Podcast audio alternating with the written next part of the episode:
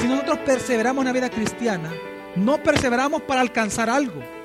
Es porque ya fuimos alcanzados por Cristo que ya podemos perseverar en aquello en lo cual ya fuimos alcanzados.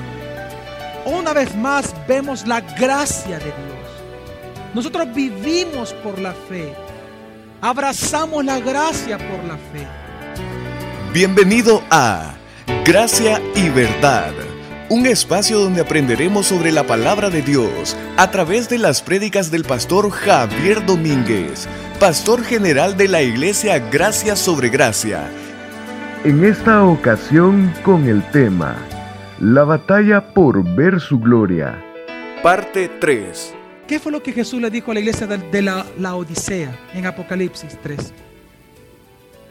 Yo conozco tus obras, que eres tibio. No eres ni frío ni caliente. Y por ser tibio estoy a punto de vomitarte de mi boca. Ojalá fueras tibio o caliente. Pero es que tú dices, yo soy rico y en nada tengo necesidad.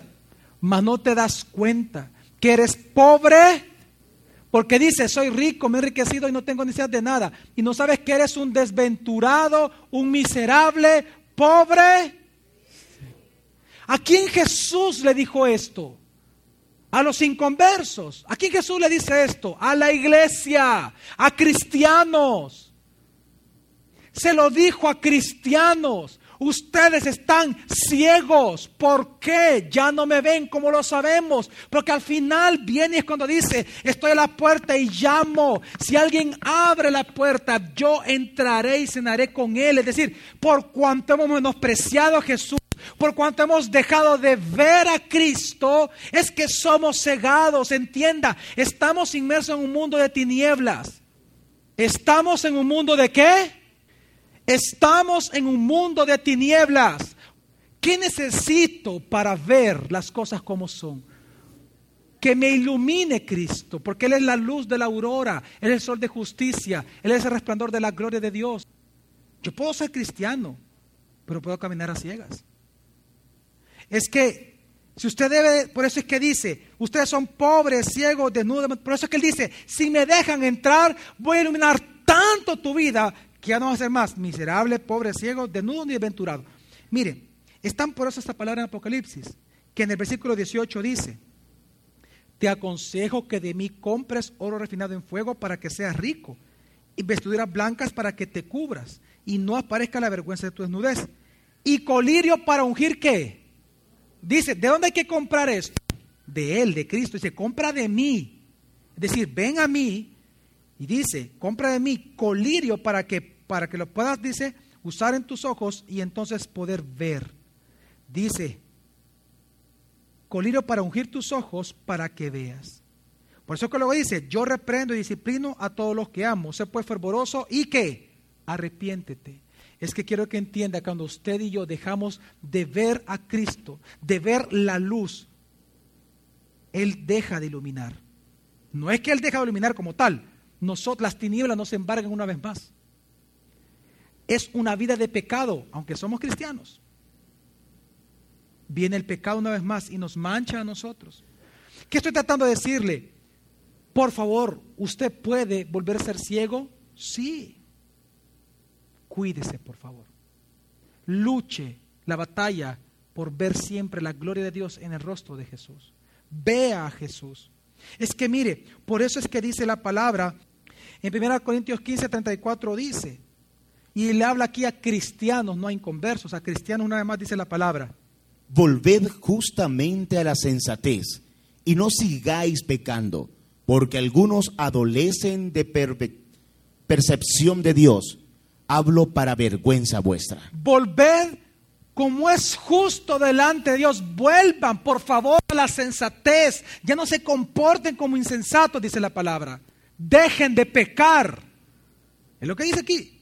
Volved justamente a la sensatez y no sigáis pecando. ¿Por qué? Porque algunos, algunos adolecen de qué?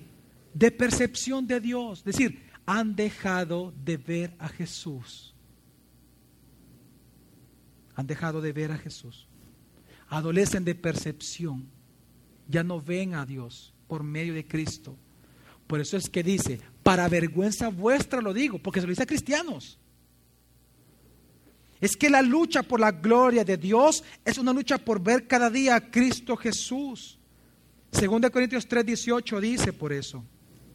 Pero nosotros todos, con rostro descubierto, contemplando como en un espejo la gloria del Señor, vamos siendo transformados por el Espíritu de gloria en gloria en la misma imagen del Señor.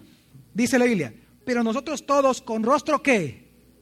Que aquí está hablando de Moisés, que cuando él subió al monte y, contempló la gloria de Dios, la gloria de Dios es tan potente que cuando dice que su rostro que era qué?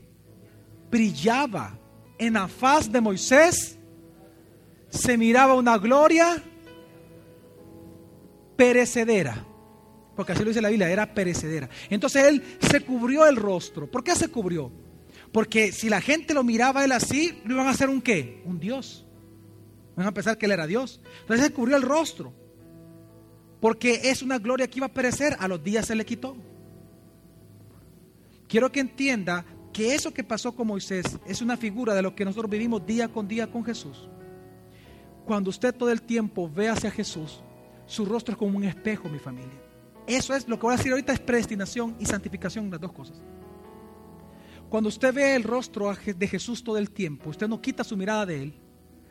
Todo el tiempo esta, esta, esta gloria de Jesús es tan fuerte que usted como un espejo su rostro comienza a parecerse a él. Y es cuando la gente dice, mira cómo ha cambiado el hermano fulano, vea. ¿Te acuerdas cómo era antes? Sí, pero hoy mira, es, es así, como dice la palabra, claro. ¿Pero por qué? Porque esa persona todo el tiempo ve a Jesús, contempla a Jesús. Al igual que a Moisés, su rostro comienza a iluminar, pero no su propia gloria, sino que la gloria de quién? De Cristo. Por eso dice la palabra, pero nosotros todos, con rostro ahora sí que descubierto, hoy sí, tenemos un rostro descubierto, no como Moisés. Dice, contemplando como en un espejo la gloria del Señor, vamos siendo transformados por el Espíritu. De gloria en gloria, en la misma imagen de quién? De Él. Eso es santificación. Es que la santificación es la obra soberana de Dios por medio del Espíritu Santo, en donde Él comienza a trocar nuestra vida, a triturarnos, a quebrantarnos, a consolarnos, con tal de que nos parezcamos más a Cristo. La lucha por la gloria de Dios es una lucha entonces contra el pecado. Es una lucha por seguir la santidad de Dios cada día. Entienda eso y nunca lo olvide. Y entro a un tema para ir concluyendo algo que muchos cristianos no les gusta hablar, la santificación. Es que si nosotros queremos glorificar a Dios, debemos necesariamente contemplar el rostro de quién? De Jesús. Si no contemplamos el rostro de Jesús, no podemos glorificar a Dios. Pero según este versículo, si queremos ver el rostro de Jesús, debemos de seguir la santificación. Es que es lo que dice la palabra en Hebreos 12, ¿no lo recordamos? Dice la palabra, seguid la paz con todos. Y también que la santidad sin la cual nadie que verá. ¿Entiende usted ahora con todo lo que hemos hablado? Es decir, sin santidad nadie puede contemplar a Jesús. Y si no contemplamos a Jesús, no podemos ver la gloria de Dios ni glorificarlo a Él. Entienda, la lucha por la batalla o la batalla por la gloria de Dios es una lucha contra el pecar. Es una lucha contra el pecado diariamente. Es una lucha por seguir, dice la Biblia, la santidad. Pastor, ¿por qué dice seguir? ¿Por qué no dice obtener la santidad? Y aquí viene el punto central de este, de este, de este versículo. Es que usted no puede obtener algo que ya le fue dado. Usted debe de disfrutar lo que ya le fue dado. Por ejemplo, las mujeres no tratan de, de vivir como mujeres para llegar a ser mujeres. Por ser mujeres se comportan como se comportan. Igual el hombre. Nuestro comportamiento como hombres no viene para que nosotros seamos hombres. Ya somos hombres, por eso es nuestro comportamiento. ¿Me doy a entender? Es igual acá.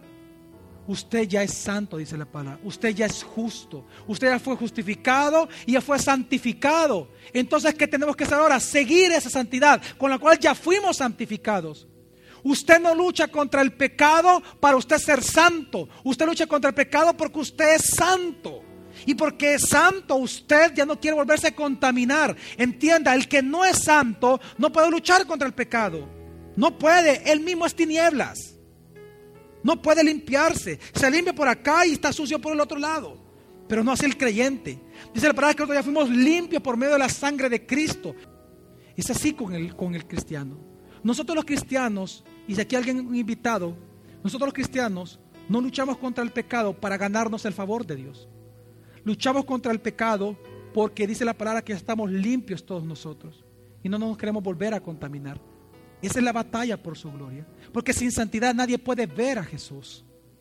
No puede ver la gloria que hay en Jesús. Y no se trata de ganar salvación. Porque no se puede ganar algo que ya se nos fue dado por gracia. Entonces ya no sería gracia, sería premio.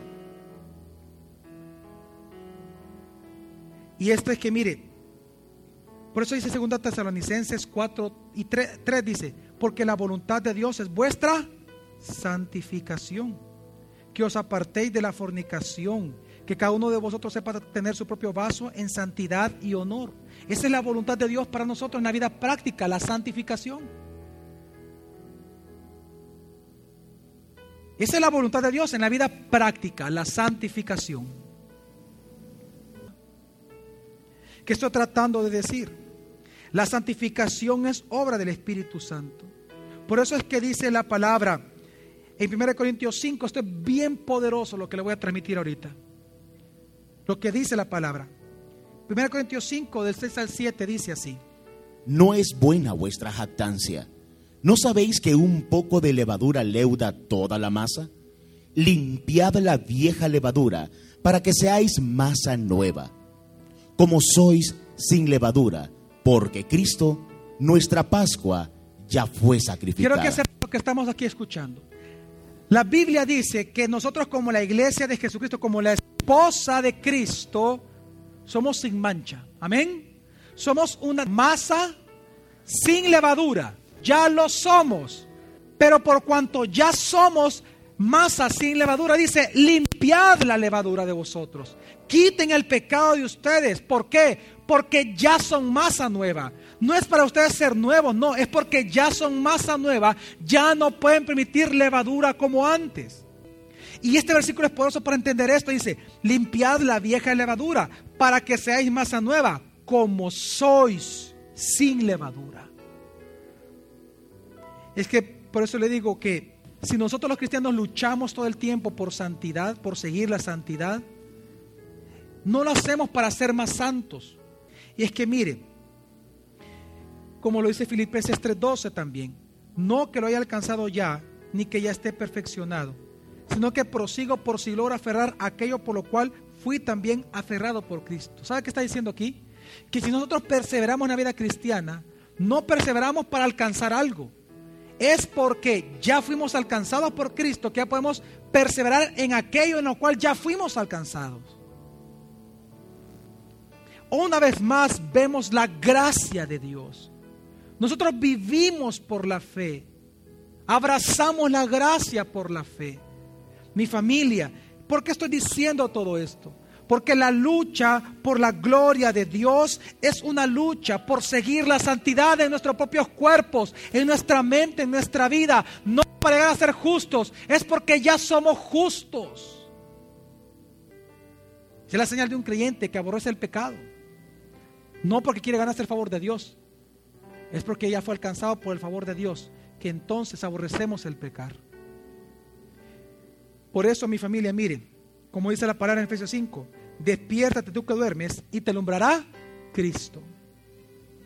Y como dice Lucas, cuando Pedro estaba con los, otros dos discípulos en la, en la transfiguración de Jesús, dice la palabra, un versículo muy bonito para un devocional, está espectacular, dice, y Pedro y los que estaban con él estaban rendidos de sueño. ¿Cómo estaban rendidos de qué? Sueño. Y luego dice, mas permaneciendo despiertos, vieron la gloria de Jesús.